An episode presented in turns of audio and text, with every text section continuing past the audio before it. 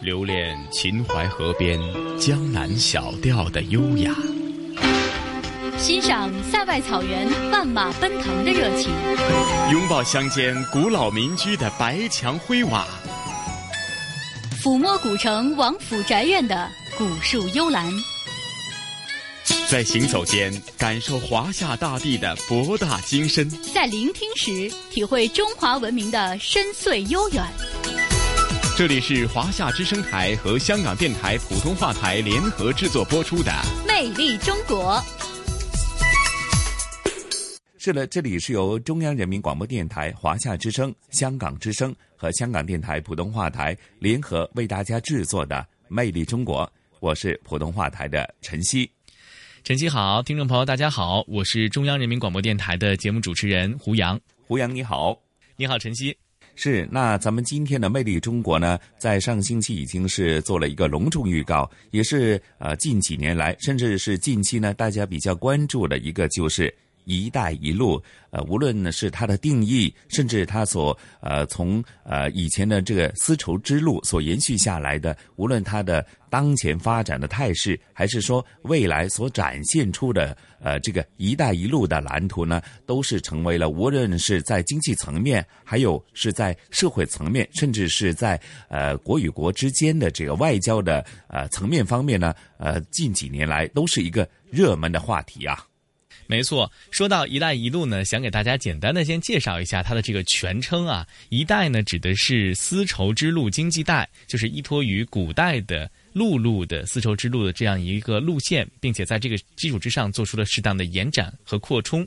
而一路呢，指的是二十一世纪海上丝绸之路。顾名思义呢，它就是按照当年海上丝绸之路的这个路线和节点做了适当的补充和延展。可以说呢，“一带一路”呢，目前已经成为中国沟通世界的一个非常重要的桥梁，也成为了中国走向世界的一张全新的名片。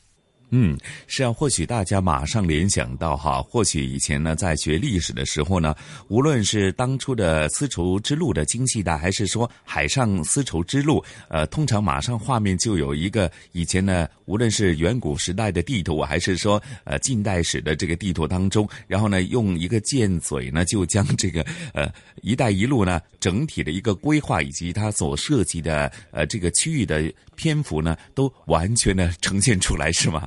没错，那其实说到“一带一路”啊，想必大家或多或少还是有所耳闻，或者是有些了解的。那说到“一带一路”，其实也是近年来我们国家将近四十年的对外开放这个历程的这样一个节点即将到来的时候，我们选择进一步深化。对外开放的一个非常重要的举措啊！说到过去的古代的丝绸之路和海上丝绸之路，可能大家会想到的是驼铃啊，这个骆驼的这个商队，啊，沙漠等等等等，有很多。我们在古代的时候，很长的一段时间里面，丝绸之路这样的一个沟通中西方的一个贸易的桥梁，看似是从事贸易的这种交易，但实际上它所承载的这个意义已经远远的超过了贸易。很多西方的这种先进的文明啊，包括像像这个宗教，包括像一些这种文化的产品，陆续的通过这样的一个原本是为商业而兴起的道路，慢慢的传到了中国。而像我们国家的呃茶叶呀、丝绸啊，以及等等我们的这些农耕文明的一些代表和标志，也沿着这条路走到了西方。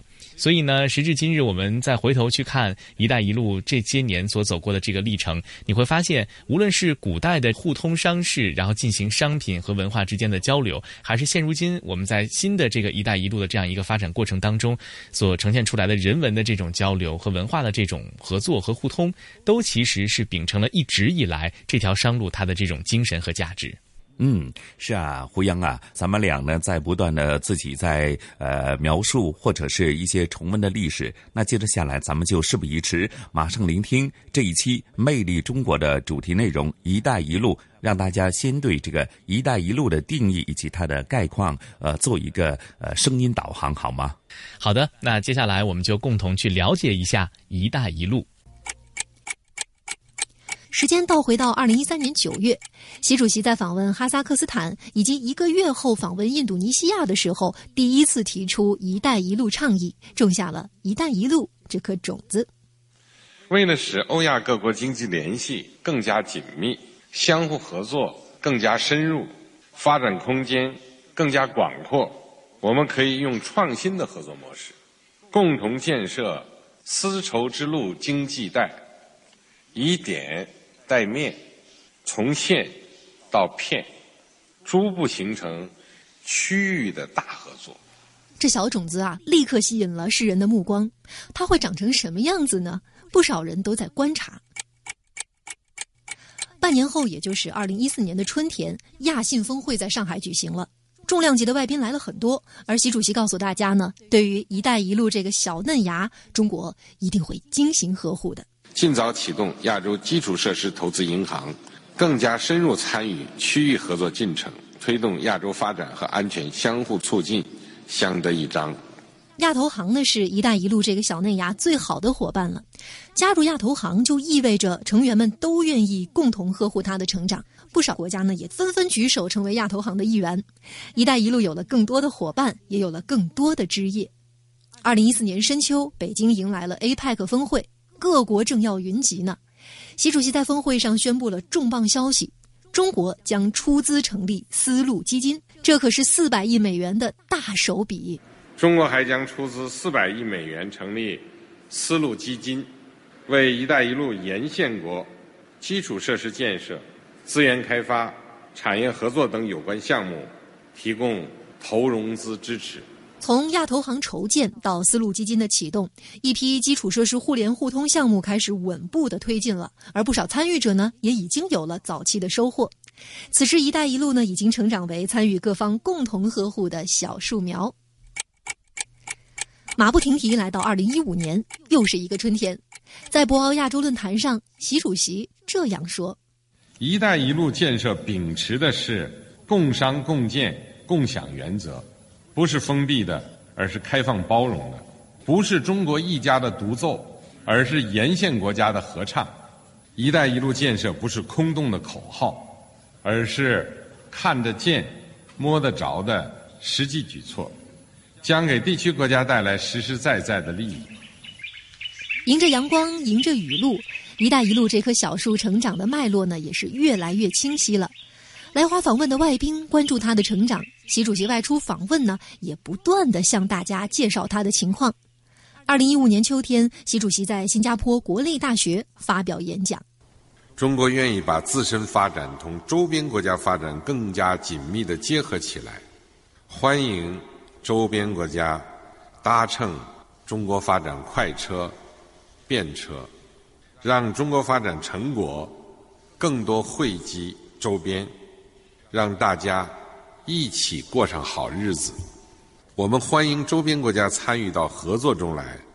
共同推进“一带一路”建设，携手实现和平发展、合作的愿景。时间过得可真快呀，转眼就到了二零一六年的夏天，“一带一路”之树呢也越长越大，枝繁叶茂。那么，谁能在这棵树下面乘凉呢？在 G 二零工商峰会上，习主席说：“中国谋求建设各国共享的百花园。中国对外开放，不是要一家唱独角戏，而是要欢迎各方共同参与；不是要谋求势力范围。”而是要支持各国共同发展，不是要营造自己的后花园，而是要建设各国共享的百花园。树大了，养护修剪的工作也更繁重。同样是在去年夏天，在人民大会堂召开了推进“一带一路”建设工作座谈会，部委负责人、地方官员以及企业负责人们从不同的角度就如何修剪这棵树讲观点、谈建议。习主席对此提出了新要求：携手打造绿色丝绸之路、健康丝绸之路、智力丝绸之路、和平丝绸之路，以钉钉子精神抓下去，积小胜为大胜，一步一步把“一带一路”建设推向前进。进入二零一七年呢，“一带一路”这棵大树又迎来了新的春夏秋冬了。三年多来呀，来树下乘凉的人也是越来越多，树上结的果实也是越来越丰硕。在世界经济论坛二零一七年年会开幕式上，习主席告诉了大家最新的情况。三年多来，已经有一百多个国家和国际组织积极响应支持，四十多个国家和国际组织同中国签署合作协议，“一带一路”的朋友圈正在扩大。中国企业对沿线国家投资达到五百多亿美元，一系列重大项目落地开花，带动了各国经济发展，创造了大量就业机会。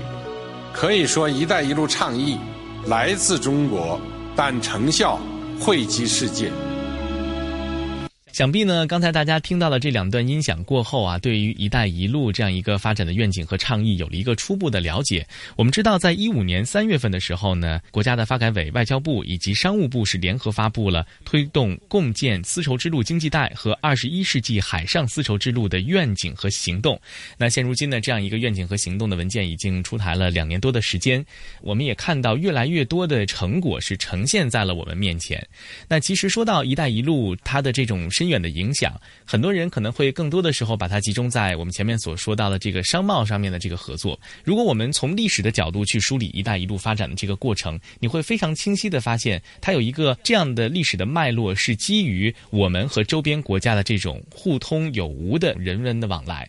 每一个“一带一路”发展的愿景当中的这些节点的地方，都有着和我们国家悠久的这种文化交流的这种历史，所以这个友谊啊也是非常深厚的。是啊，是啊，胡杨啊，的确啊，啊，对于这个“一带一路”所他走过的一些呃区域的覆盖的范围，甚至说这些区域当中他们本身的人文历史啊，其实我们相信呢，只有多看一些呃历史的资料，或者多看一些呃目前很多专题片呢，或许大家就会有更多的一个深入的了解，是吗？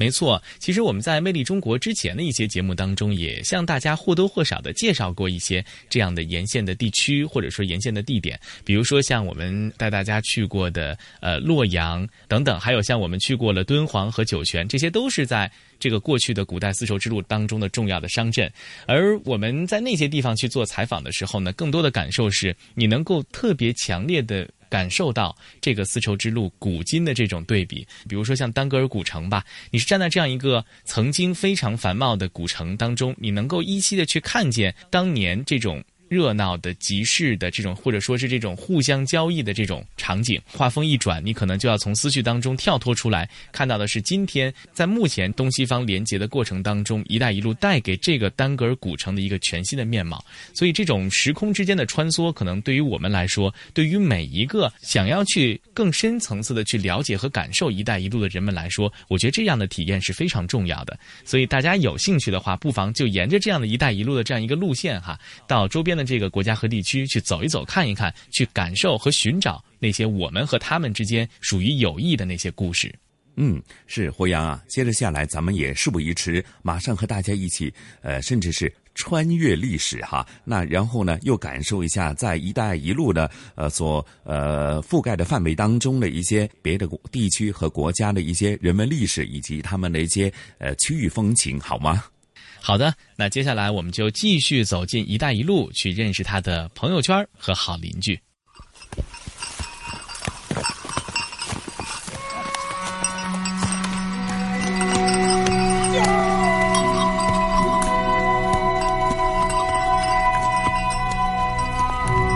时光如果能倒流千年，咱们中国商人啊，只要带上丝绸、瓷器、茶叶这些抢手货，就能一路畅通，将沿途国家的珠宝香料收入囊中。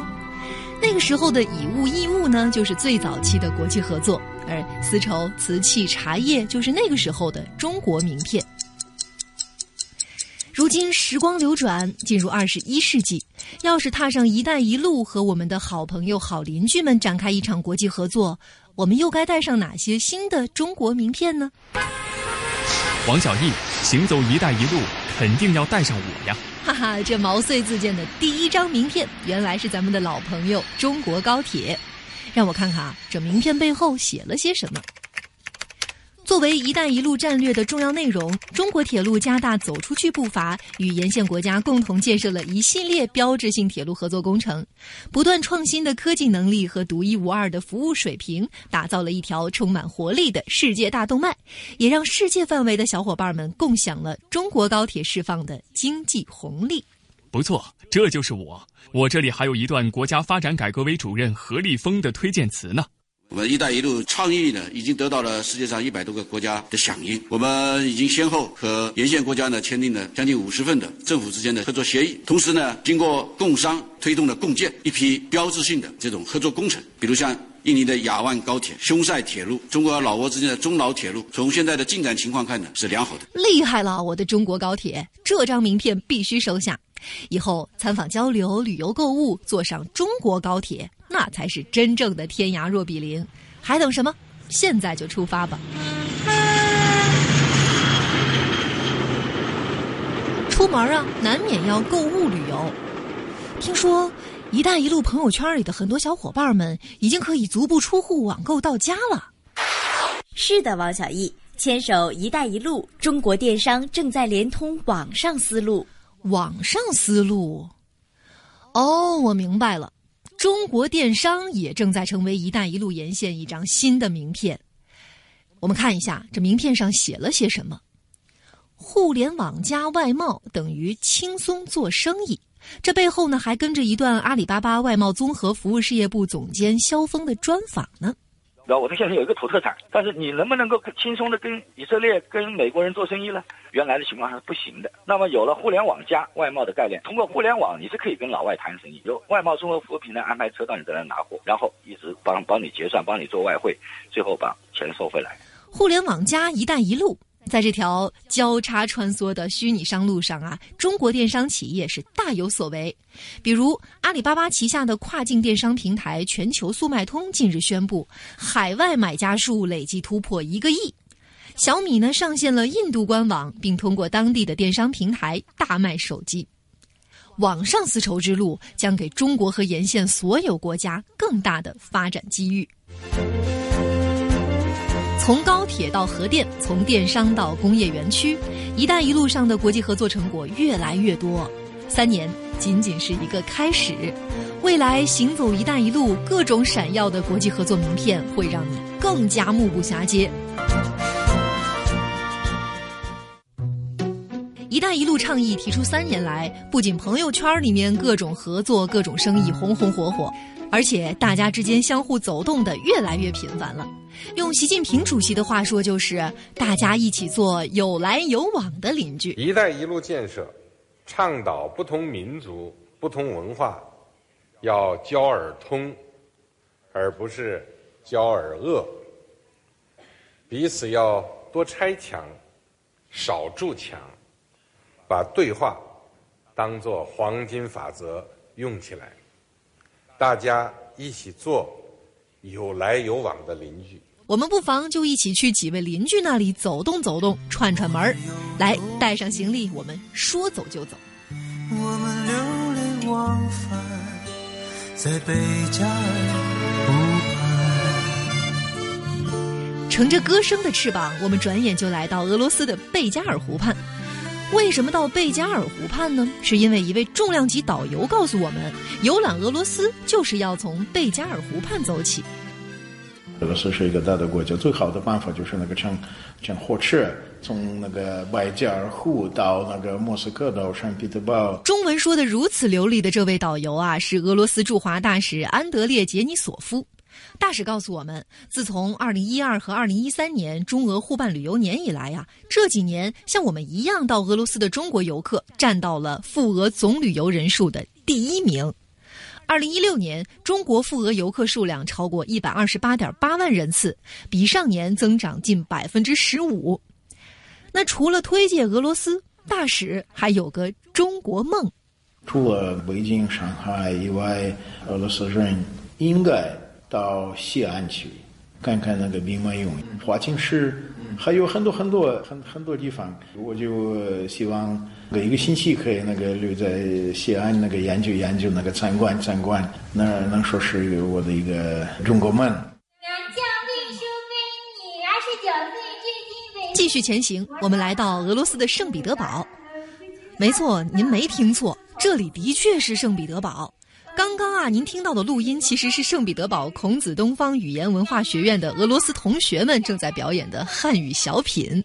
俄语当中就有这种说法。就是说给 d e s k g r a m m 的，就是你凡是说这个人聪明到绝顶，就说他连中文都知道。东东方语言文化学院独立孔子课堂院长韩丹星介绍说啊，虽然俄罗斯人学习汉语不是一件容易的事儿，但是啊，这几年俄罗斯的汉语热挡都挡不住。这不但是因为俄罗斯已经宣布把汉语纳入高考科目，同时将汉语比赛纳为国家奥林匹克比赛项目，而且“一带一路”建设让懂汉语的俄罗斯同学们更容易找到工作。如果你是一个大学生，本科毕业，你要是能挣上五百到八百美金，就已经很不错了。你要是一个汉语能够很精，能够应付你的业务，你再加上你专业，马上两千。三千美金。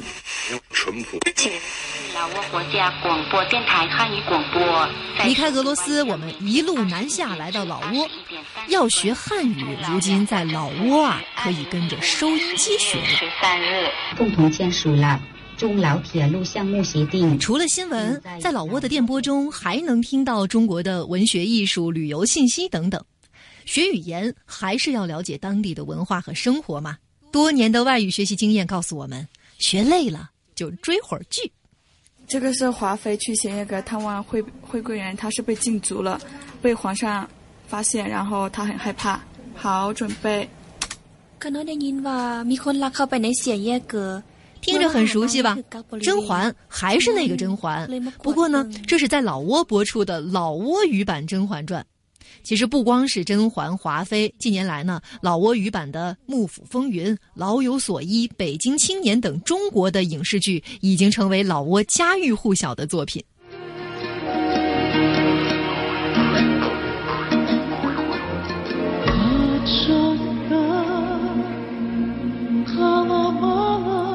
听到这首歌曲，您以为我到了哪儿了呢？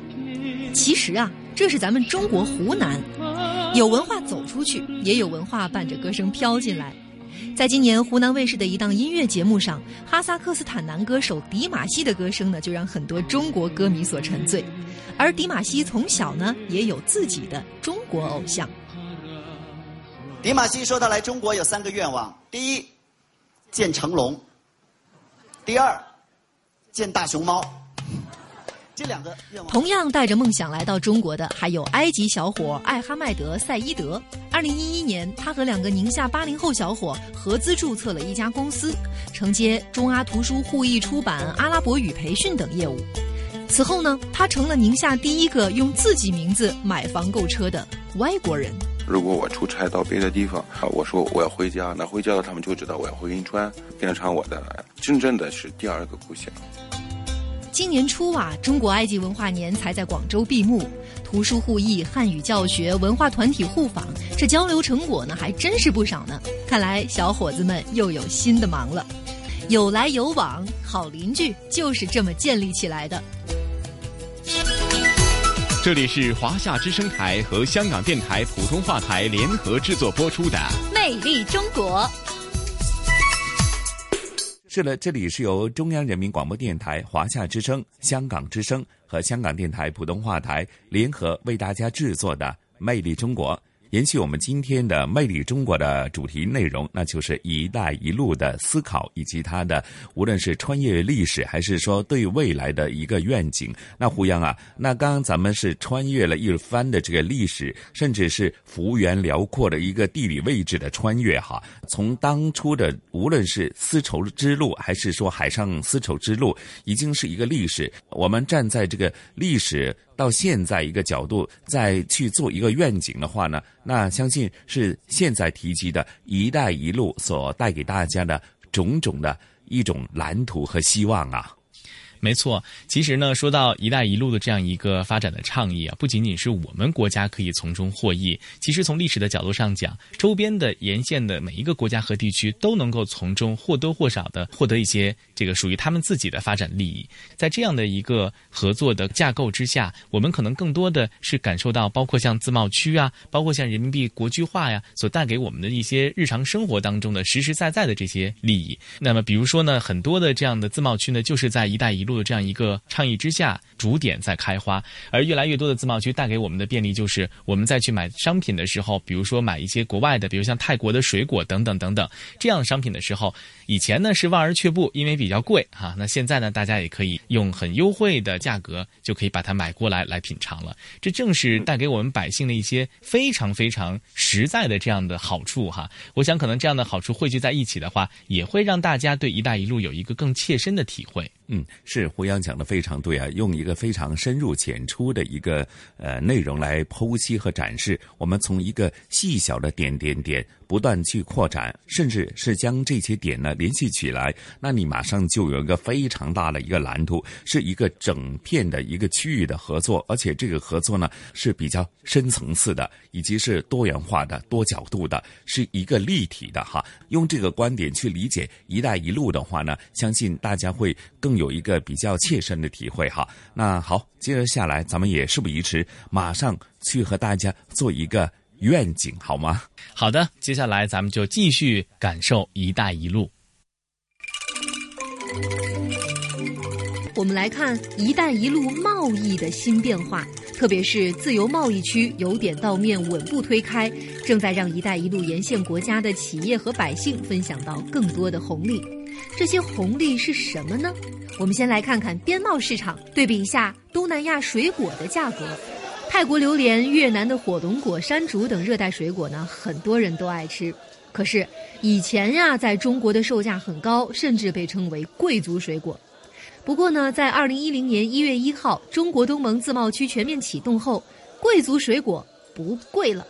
广西南宁的不少市民呢，以往啊买不起东南亚水果，现在呢，一买就是一箱。像山竹啊，上百块钱，现在几十块钱应该拿下一箱，就觉得感觉很实惠了。那我们吃起来也也开心啊。东盟国家的老百姓也很开心，比如以前呐，泰国很难吃到便宜的中国苹果，现在呢，到处可以买到，价格还不贵。这种互惠互利是怎么做到的呢？关键呢是中国东盟自贸区超过百分之九十的产品实现了零关税，真正让自贸区各国的百姓受益了。当然了，对于企业来说呀，还有更多的商机和便利。我们到中国和哈萨克斯坦的边境去看一看。新疆霍尔果斯口岸，中哈跨境经济贸易区横跨两国，面积超过五平方公里。走进这片区域，你会发现，两国公民呢不用办理入境手续，就可以在对方国土上做买卖。各国商人和游客呢随意穿梭其间，都能享受到退税、免税等优惠政策。浙江义乌商人陈国呢就在这里发现了一个商机。你那个我们公司里那个四件套啊，你明天看一下，安排一下，发个二十件出来。因为那个这段时间那个哈发那边需求量很大，还有那个小孩的那个毛毯什么的。自贸区的优惠政策多了，贸易商机有了，那中外企业都能从中受益。比如西班牙的一个服装企业呢，因为进入上海自贸区，就享受了极大的便利。这家企业的工厂里呀，一片紧张忙碌。刚生产的服装马上就要运到机场发往中国，对这里的国际时装快消品来说，时间可就是生命。从设计到打样再到生产，要在一个星期之内完成。但是要注意，接下来的速度可比这还要快。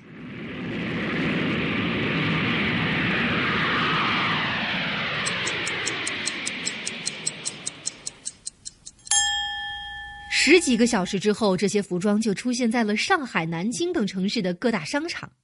速度这么快，诀窍就在于上海自贸区的设立，简化了通关手续，优化了通关流程，节省了通关时间。快到什么程度？我们来听听上海中远国际航空快运代理有限公司副总经理孟路明怎么说。那我们现在基本上百分之一百保证它一天就出去了。最快的时候，我们呃达到早上航班六点钟落地，呃上午十一点出区，呃就五个小时。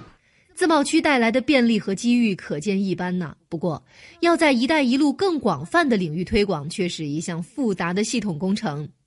习近平主席对此专门指出，要加强顶层设计，谋划大棋局，逐步构筑起立足周边、辐射“一带一路”面向全球的自由贸易区网络。在二零一六年二十国集团工商峰会上，他这样说：“我们将加快同有关国家商签自由贸易协定和投资协定，推进国内高标准自由贸易试验区建设。如果能俯瞰全景的话，你会发现这个大棋局啊，已经在加速落子了。从国内看，二零一三年九月，上海自贸试验区挂牌儿，随后二零一四年十二月，广东、天津、福建再新设三个自贸试验区。二零一六年八月底，辽宁、浙江、河南、湖北、重庆、四川、陕西七个省市呢，又设立了新的自贸试验区。这些自贸区啊，各具特色，将为加快推进“一带一路”建设提供重要的支撑。商务部副部长王受文呢，就举了两个例子，我们来听听。重庆，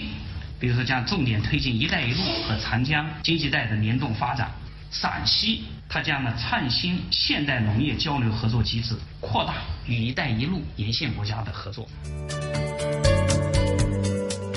目前，我国已经签署实施了十四个自贸协定。覆盖亚洲、欧洲、拉丁美洲和大洋洲的二十二个国家和地区。二零一六年啊，我国还成功推进了八个自贸区谈判或研究，取得了实质性的进展。可以畅想，如果“一带一路”沿线自贸协定自贸区越来越多的话，那么各国民众企业将会切身地感受到，来自其他国家的商品更多了，价格更低了，成本更少了，贸易更快了。这就是互惠带来互利。互利成就共赢。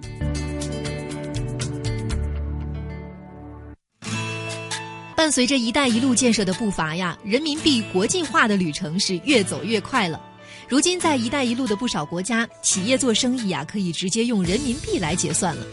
对于咱们老百姓来说，只要带上人民币和银联卡，就可以来一场说走就走的出国旅行。我们先到蒙古国感受一下。中蒙贸易源远流长，大多数蒙古国商人呢不会说中文，但是您只要提到人民币的计价单位元，他们都能听得懂，而且乐于接受人民币。这一点呢，蒙古国原驻华大使苏赫巴特尔说的更明确。呃，蒙古国外贸出口的近百分之七十流向中国，同时进口的近百分之三十来自于中国。在外贸当中，直接用两国的货币。不需要去用美元等第三国货币，使我们两国之间的贸易更加便利。旅程往西走，我们又来到哈萨克斯坦。你会发现，这里的一些大城市的机场、酒店和商店呢，很多 ATM 机和商户都可以受理银联卡业务。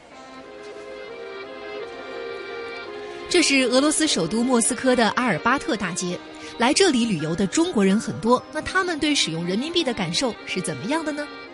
在这里能用人民币买东西，感觉方便吗？对，很方便的。俄罗斯的人嘛，对我们的这种态度感觉到，呃，首先是人民的热情，其次就是人民币的购买力呢，也相对来说提高了很多。对于“一带一路”国家的很多企业来说呀，用人民币直接结算，这不仅多了一种选择，而且可以降低结算成本。俄罗斯西伯利亚石油公司呢，从二零一五年开始就一直在用人民币结算向中国出口石油。俄罗斯驻华大使安德烈杰尼索夫是这样说的：“俄罗斯的公司对用人民币结算很感兴趣，因为这样的话很方便。收到人民币以后。”可以用人民币直接去买中国的产品，也可以从另外一个角度来分析这个现象，这可以帮助俄罗斯和中国摆脱对美元的依赖性。对于投资者来说，人民币国际化的旅程呢，又呈现出了新的风景。中国香港就是重要的一站，它是全球最大的离岸人民币中心。五、四、三、二、一。二零一六年十二月五日，香港交易所深港通开通了。沪港通和深港通呢，不仅打开了一个总市值七十万亿元人民币的庞大市场，还将吸引全球的投资者使用人民币来投资我们的 A 股。对此，香港交易所行政总裁李小加有一段很形象的描述：中国资本市场与国际资本市场互联互通的时代开始了。那么，在沪港通和深港通机制里边，您可以坐在家里投世界，世界的投资者也可以坐在家里投中国。随着“一带一路”建设的推进，人民币离岸业务呢，已经从亚太地区向欧洲主要国家延伸了。想想美元在国际上的地位，我们就可以知道国际储备货币的好处了。虽然呢需要一个长期培育和循序渐进的过程，但是我们相信，未来人民币国际化的旅程一定会越走越远。这里是华夏之声台和香港电台普通话台联合制作播出的《魅力中国》。收音机旁和国际互联网上的听众朋友，大家好！您现在正在收听的是由中央人民广播电台、华夏之声、香港之声和香港电台普通话台为您联合制作播出的《魅力中国》节目。大家好，我是中央人民广播电台的节目主持人胡杨。收音机旁以及国际互联网上的所有的海内外的听众朋友们，大家好，我是香港电台普通话台的陈曦。陈曦好，是胡杨啊。刚刚所介绍的，对于这个“一带一路”啊，我们做了一个历史的穿越，甚至是对“一带一路”所涉及的国家和地区呢，呃，或许有更深入的一个了解，以及呢，对于它的这个蓝图呢，或许在大家的脑海当中，呃，会很多联想，或者有更好的一个期盼啊。没错，那其实呢，“一带一路”可以说是在目前的这个国际社会当中啊，一个非常非常有非凡生命力的这样一个发展的愿景。我们也期待着有越来越多的香港听众啊，如果感兴趣的话，不妨沿着“一带一路”发展愿景的一个路线，到周边的国家和地区去走一走、看一看，呃，切身的感受一下风土民情，并且呢，在感受的过程当中，增强对于“一带一路”的认知。那其实呢，上个星期我们的香港故事当中啊，向大家介绍了一个非常有意思的地方，叫做乌蛟藤。很多听众朋友呢，在听过了这一段的这个音响的介绍之后啊，对于这个地方非常的向往，呃，特别是对这个地方郊野的气息啊，可以说是非常的感兴趣。那不知道晨曦今天的香港故事将会带我们到哪里去看一看呢？嗯，呃，胡杨，你讲的非常对啊。提到上星期的香港故事的专题内容呢，提的就是呃乌蛟藤呃至荔枝窝这一段呢，呃，目前是说呃非常著名的这个郊野径呢，是深受大家欢迎，甚至对于晨曦来讲呢，只是一个好奇和向往，因为呢，呃，提及这个乌蛟藤和荔枝窝呢。呃，因为它的确是在呃，对于香港的呃大都会来讲，是属于。呃，偏郊区一点的哈，而且呢，交通呢也是有一定的限制，所以呢，呃，真的是要做一个详细的计划呢，才能去那里走一走、逛一逛。而且呢，呃，初步来讲啊，呃，这一段郊野路径啊，有接近十公里，而且呢，花的时间呢，基本上都要五六个小时。所以呢，大家也要做足各方面的一些准备功夫啊，甚至对这个呃乌蛟腾和荔枝窝呢，都做一些资料搜集。不过，这一方面的工作呢，呃，大家可以省下了，因为接着下来的香港故事啊，同事雨波和嘉宾主持来自中国旅游出版社的副总编辑一哥陈一年呢，就为大家呃做一个声音导航，先做好了各方面的准备，呃，甚至是对这个呃提及的这一段著名的郊野径呢，都有一些描述，希望大家听了之后。再去逛、再去走的时候呢，呃，做足了很多功夫的话呢，你会感受到这个大自然的美景的哈。所以啊，胡杨啊，接着下来，咱们也呃事不宜迟，马上跟随着雨波和一哥的这个声音导航，咱们一起向这个乌蛟腾和荔枝窝一起出发，好吗？好的，接下来咱们就一同去感受这属于郊野的味道。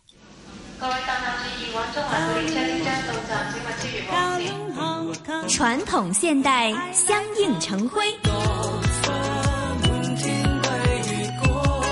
中西文化共冶一炉，东方之珠，动感之都，香港故事。香港故事。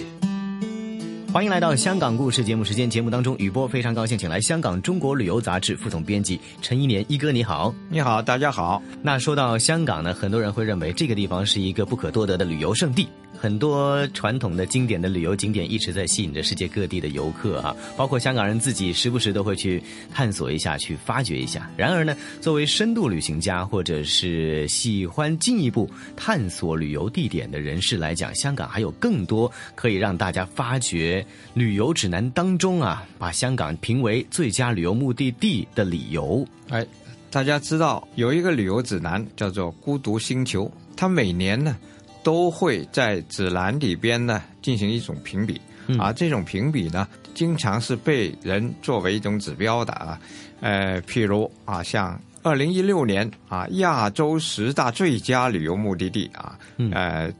这个十大里边，香港也被列入啊，那是第五名。呃，这种啊排名啊，并不专指某一些呃项目啊，总是啊，随着呃大家的价值观的改变啊，嗯，呃，就会有不同的呃这个所指啊。譬如香港，本来我们知道它最传统的、最经典的旅游点是太平山山顶、对维多利亚港等等啊，嗯还有就是一些主题公园啊，对，呃，这些呃在过往可能被看得很重的，但现在呢就不太一样了啊，嗯，呃，因为在高度文明发展啊、经济呃物质化啊等等啊，呃的这样的一种呃社会环境中啊，人家就是人们就更珍惜自然景观啊，嗯，就是一种自然生态的旅游呢，就就比较重视了。而这一次香港被推介的并不是刚才说的太平山、维多利亚港啊，嗯嗯。而是香港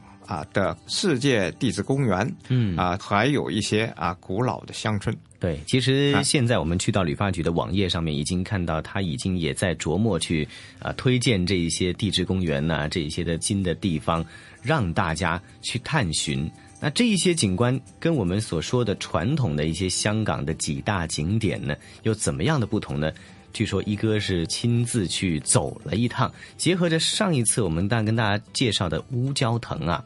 那么再再往深入上走，走到一个自然步径，叫做乌蛟藤至荔枝窝的郊游径，对吗？哎，正是这一次特别推荐的啊，荔枝窝啊，那是一个古村落啊。嗯，这个古村落呢，就在地质公园范围内啊，嗯而且它本身啊，哎、除了这个啊有地质公园的一些啊啊一些呃地质特色啊，就是嗯呃呃这个呃地貌形态啊，呃还特别与众不同的，它是一个非常偏僻的山村。为什么我连带着要讲这一条郊游径呢？就是从乌蛟腾到荔枝窝，因为呃，实际上这里啊，呃，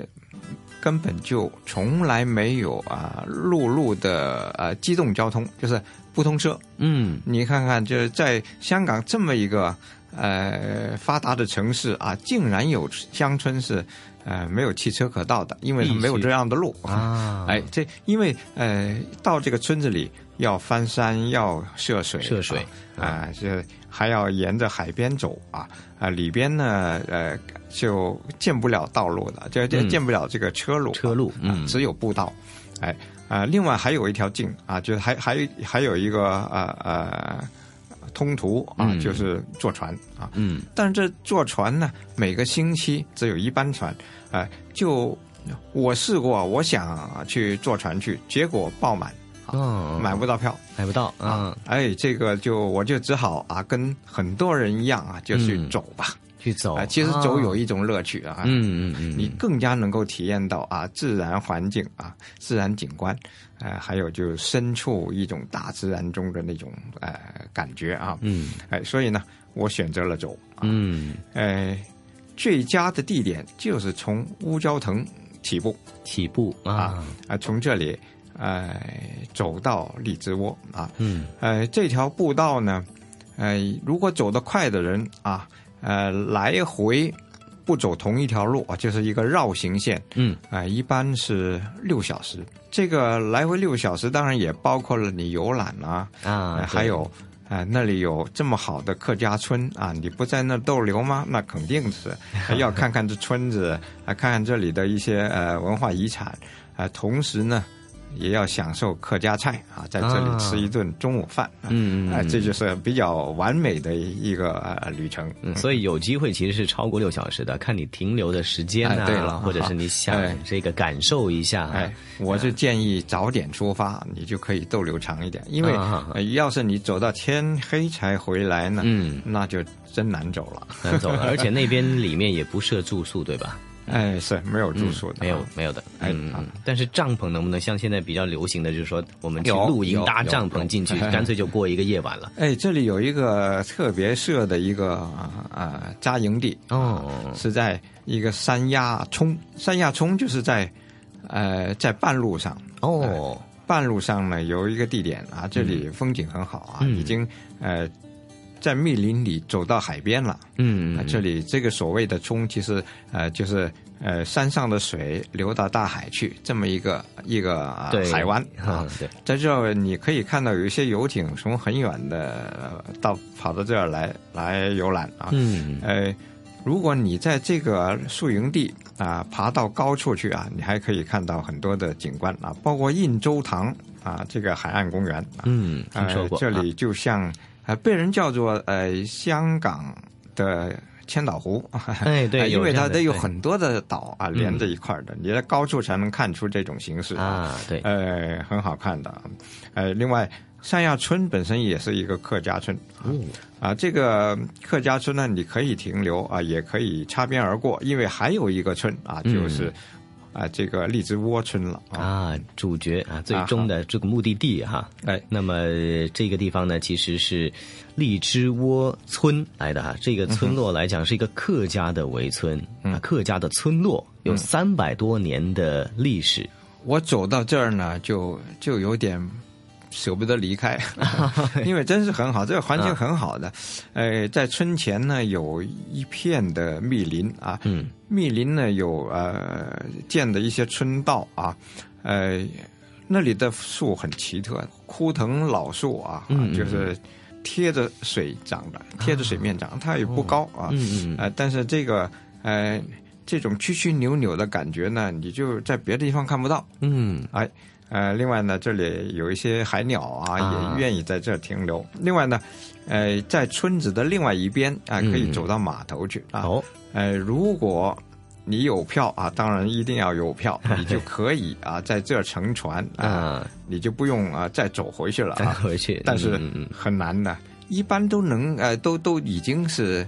人家来的时候已经够了这个回程的呃回程的，就是双程票啊，嗯就是说嗯你要在这呃能够捡到呃一些漏网票，这不容易啊。准备好这个体力哈，脚力，嗯这个双腿的一个力量啊，就算你不太停留，来回也要五个多小时，行程啊。差不多有十公里，鞋子还要特别的去对。选择一双呃要要有适合的，要有这个越野鞋，越野鞋了。啊，不能一般的太保底的你都呃吃不住啊，嗯。因为呃保护不好啊，啊。还有那里有一些碎石啊，你要是、呃搁着也挺疼的，还是比较辛苦，要上、嗯。上山啊，嗯。就是是真正的山路。嗯，不过这这里呢就呃见不到水了，嗯。就在山上走，啊嗯，景观。不如啊，在来的时候啊，就走的有山有水啊，有海嗯啊。哦，啊，呃，当然你回去那边已经看过了，你就可以啊，两小时啊，快步啊，快步可以到啊。嗯也就是说，我说的六小时就是要这么走。啊，精细的体验、品味一下啊，嗯品味这种香港特有的，甚至说是罕有的一个郊游步道。嗯那我想问一下了，其实一个人走的话，会不会呃有危险度在？还是说其实是成群、哎这个三五好友一起走会好一哎，点？还是要啊，因为 特别是在夏天呢、啊容易中暑。你要、哦我带了两公升水啊，就嗯是来回就喝光了。对对，这个水分的补充这是一个问 哎题。哎，这个一定要注意，就是要要要有水啊，嗯要有指南针啊，指南针水哎要有嗯手电。万一你要是到天黑 还赶不到，你没有照明也不行啊嗯。哎，等等啊，就有有能够有几个朋友照应就好。啊对的，对的，相信有经验的这个行山友们呢，嗯就知道怎么走了。那如果是不经验不太丰富的朋友们呢，就多多的去做做功课，比如说像听听这个一哥在我们的这边的介绍啊，那然后呢去结合一下各大的这个呃游踪旅游的这个攻略啊、来一起来细味一下这个著名的旅游指南也推荐的地方——乌蛟腾至荔枝窝的呃郊游径，还有荔枝窝村这个美丽的地方。这一集香港故事，谢谢一哥的介绍。